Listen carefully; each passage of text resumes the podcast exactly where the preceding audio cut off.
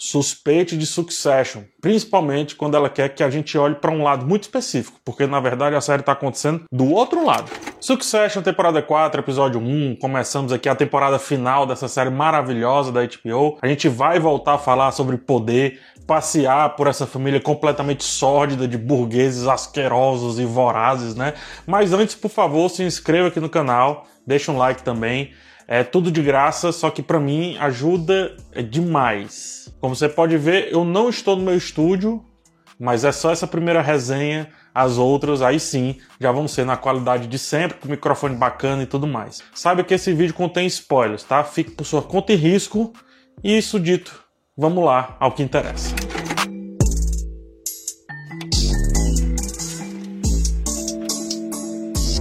A volta de Succession é marcada por várias camadas, né?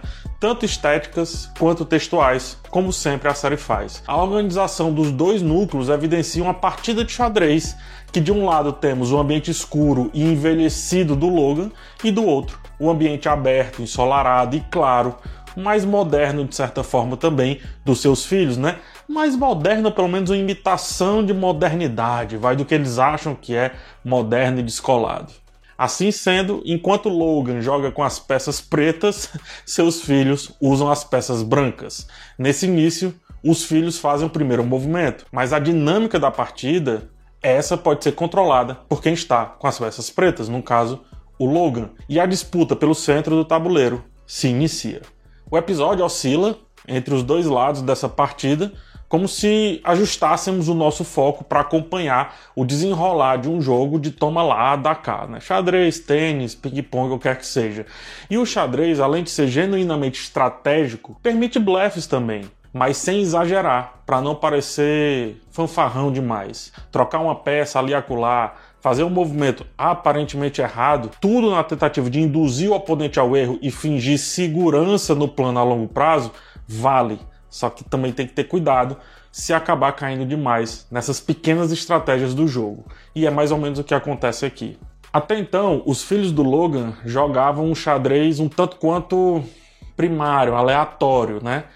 E não há partida que seja bonita quando um lado domina e o outro conhece apenas o básico. Não tem como ser bonito. Porém, é importante lembrar que, mesmo jogando aleatoriamente, se aprende com o tempo e talvez os filhos estejam começando pelo menos a ter esse primeiro clique do aprendizado de lidar com aquelas situações. É como diz aquele ditado: faça algo por muito tempo e invariavelmente você vai pelo menos entender a dinâmica da coisa. Os três irmãos cogitam uma jogada simples a princípio, mas é como possuem poder pré-definido na ordem social, as suas ações inevitavelmente atrairão atenção. Vivendo nesse meio há tanto tempo como eles vivem, eles compreendem as expectativas impostas sobre eles e as que impõem eles a si mesmos. Eles passaram a vida inteira lutando por um objetivo muito específico, um prato de comida, definido no caso pelo pai. Mas agora que esse prato de comida desvaneceu, eles fingem desejar outras comidas. Porém, nada se compara ao antigo sonho. E assim, eles passam a buscar o responsável pela criação desse sonho, desse desejo, esperando que ele possa ser resgatado de alguma forma como era anteriormente, mas sem pensar que tudo que viveram já deveria ter um outro propósito, um outro motivo de existência. O tal The Hundred, né, aquele site lá que eles estavam de alguma forma tentando melhorar, comprar, quer que seja, representa a ilusão que eles estavam prontos para lutarem por outro prato no vasto cardápio que eles dispõem, que eles têm a seu dispor. Ao longo da vida, como eu já disse, todos foram condicionados a desejar não necessariamente a empresa do pai. Se engana quem pensa assim, a Waystar, né?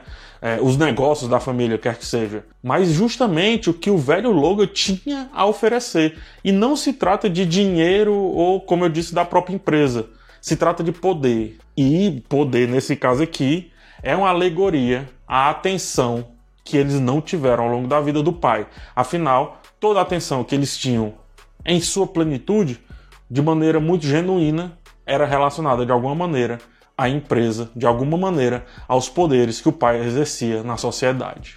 Então, sem esse parâmetro, né, sem isso, qualquer ação vai parecer irrelevante para aqueles caras. Ao menos, né, ao menos é o que parece nesse episódio. Observe o Conor. O Conor, ele luta por 1% dos votos na presidência. Mesmo que isso signifique perder dinheiro, se aquele 1% representar o seu poder máximo na disputa, para ele, pouco vale 100 milhões jogados no lixo. Tanto faz. Esse subtexto, ele não está nesse episódio por acaso.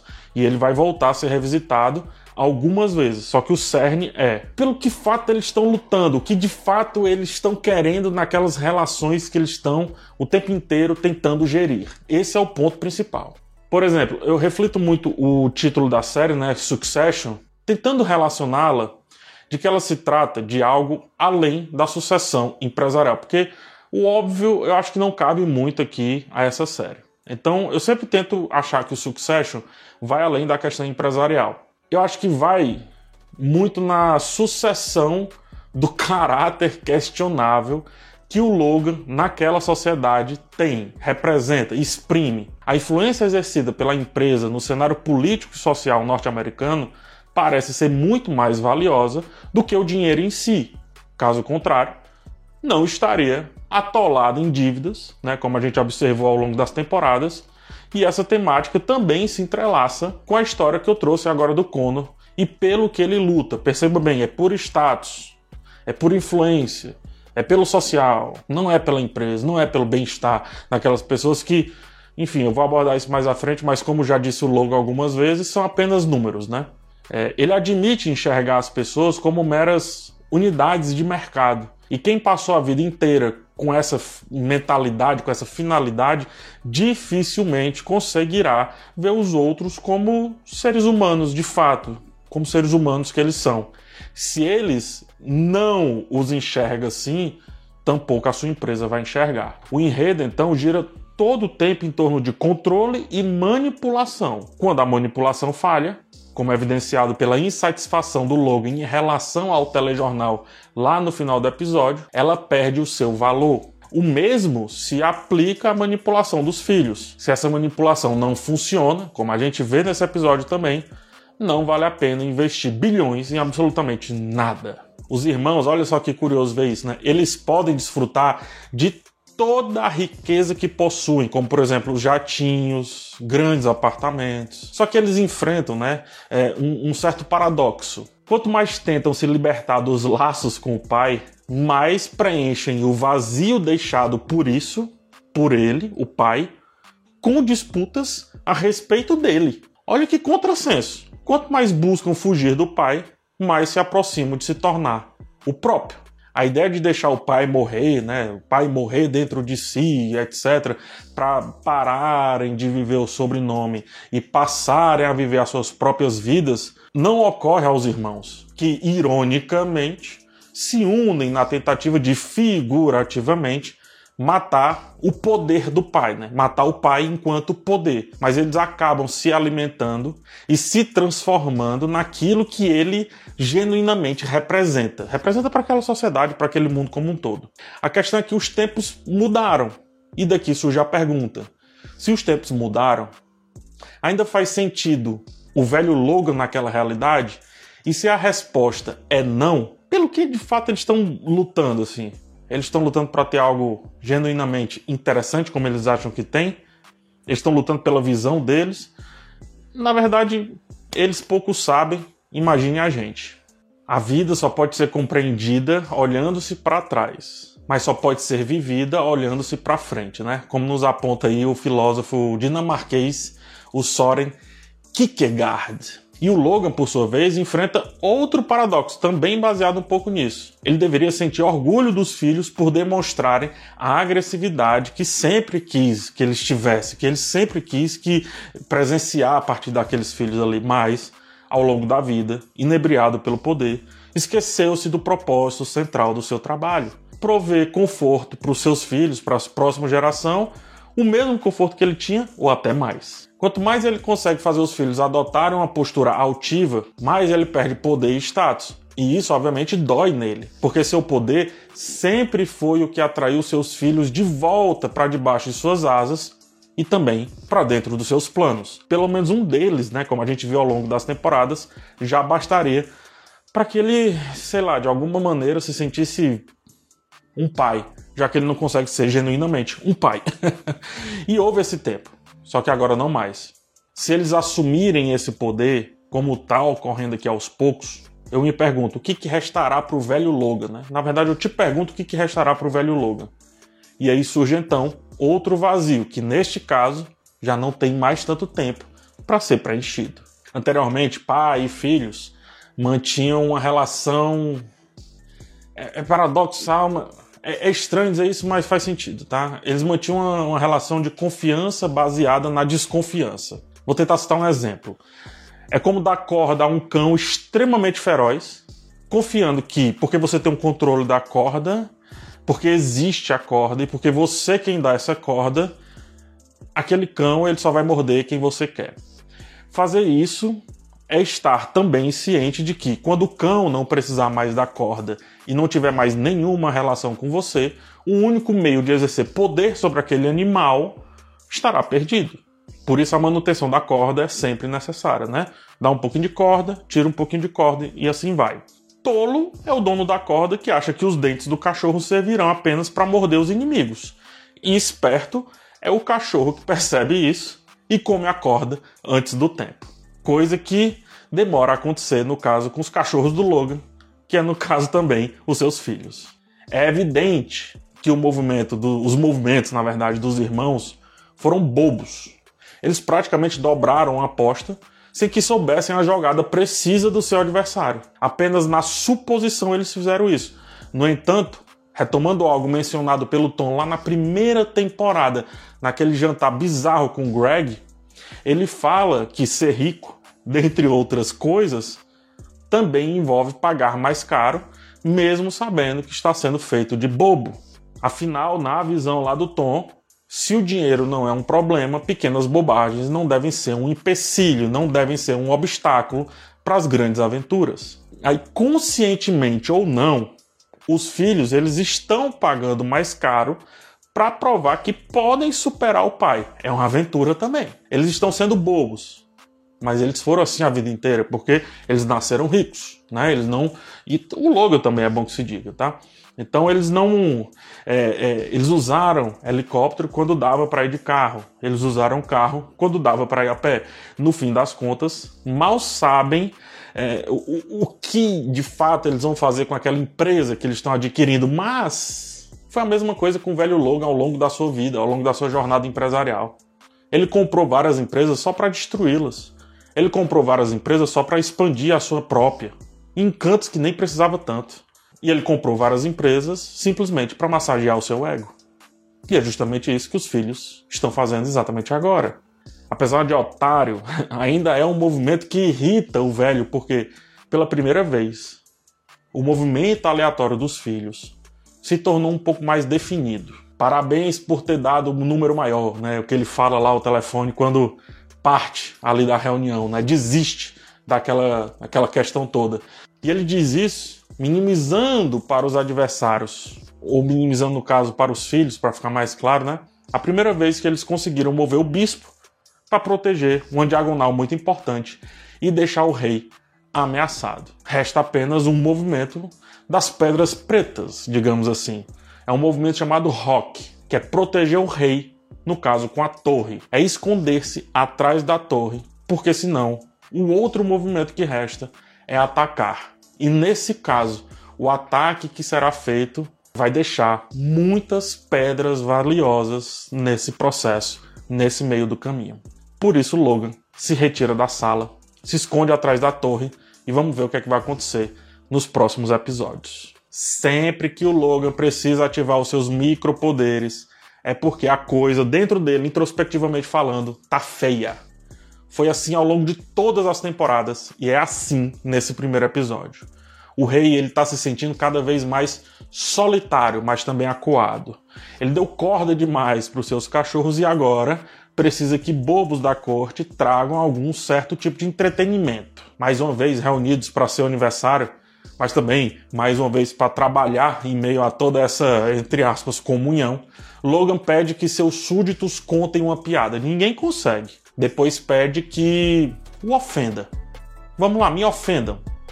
Mas ele, ele, de fato, ele não quer ser ofendido, né? Essa é a verdade. Ele quer viver a relação que teve até então com os filhos dele. Aquela ação, ou melhor, aquela, aquela vivência passiva, agressiva. Ele os xingava e era xingado de volta.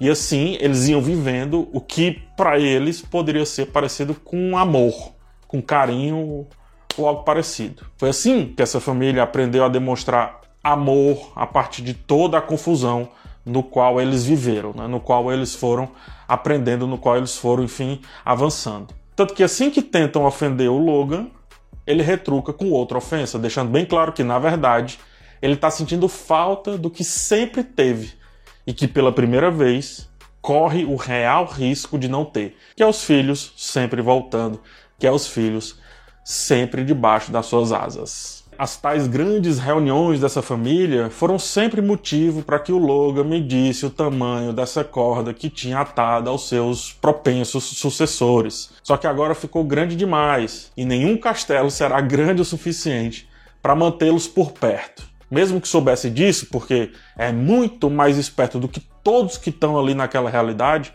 ainda assim sofre quando acontece o que ele sabia que ia acontecer. O cachorro treinado para ser agressivo, morder o próprio dono, ainda assim, é lógico que vai causar um certo rancor. Por mais que seja a essência daquele cachorro que você mesmo imputou, dói. No mínimo a mordida dói. Se não, a consciência. E aqui temos outra questão sendo construída. Agora, e talvez o Logan ainda não tenha se tocado disso, é que provavelmente o único jeito de mantê-los por perto é não mais sendo odiado de uma maneira fria, mas sim sendo odiado diretamente, cabalmente, sendo odiado com motivo, sendo odiado porque buscou o ódio como primordial fator, e não o amor insólito que construíam a partir dessas relações extremamente estranhas. Muito provavelmente, estamos diante da estrutura narrativa do Shakespeare que ele desenhou em O Rei Lear, a traição, ela já aconteceu diversas vezes. O próprio Kendall tenta fazer isso desde o primeiro episódio. Porém, diferente lá do Shakespeare, o rei aqui nunca chegou às vias de fato, ou seja, matar ou morrer. Ele ficou apenas na ameaça. Né? Aquele joguinho assim de eu tenho um pouco mais do que você e assim a gente vai lidando.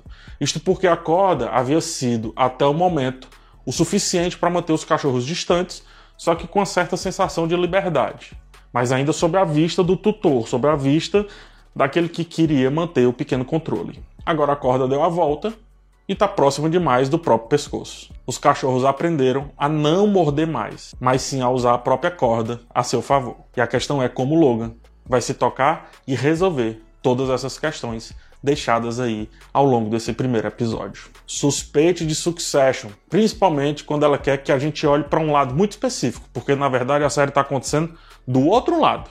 E, como o Tom nos ensinou lá atrás dessa história, a verdadeira exploração da riqueza do rico acontece pelos bobos. Eu não falo de como o rei escolhe alguém para ser o bobo da corte, não é isso, mas como muitas vezes esse bobo se coloca como tal, como bobo da corte, para melhor passar e assim ouvir, perceber, entender, conspirar e por fim se entreter com o poder alheio. É isso que representa também, por exemplo, a namoradinha do Greg. E por que não, o próprio Greg.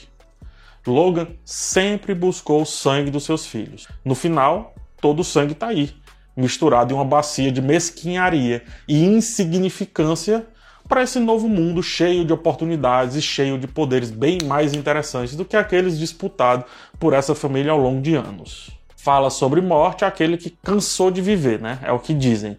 E o Logan fala sobre morte com um amigo, né? O seu fiel segurança. Porque para ele, o viver foi, por muito tempo, provar um ponto. Provar que era um pai tão ruim que só conseguia ser bom por ser melhor do que os filhos. E convenhamos, o pai ou a mãe que precisa provar que é melhor do que os filhos falhou miseravelmente. E vice-versa. Ambos caem no erro de criar e sustentar hierarquias quando, na verdade, Assim como todas as boas relações, o bom caminho é o da parceria. O fato é que Succession voltou, né? E voltou muito bem. Os diferentes cenários e até as diferentes câmeras estão tudo aqui. O senso de urgência, que é mais uma vez construído com muito pouco, também chegou e chegou muito rápido. As infinitas possibilidades de como um rei é, pode cair ou pode de fato virar um imperador implacável já está sendo construída. O porém é que talvez o tempo vai ser discutido para a visão ou para as missões que esse rei terá que cumprir. Por hora, resta dar uma olhada em como talvez os filhos estejam começando a aprender a jogar xadrez. Ou o Logan é tão bom que é a gente que está caindo na dele e ele continua assim sendo o melhor jogador de xadrez dessa grande partida que é Succession.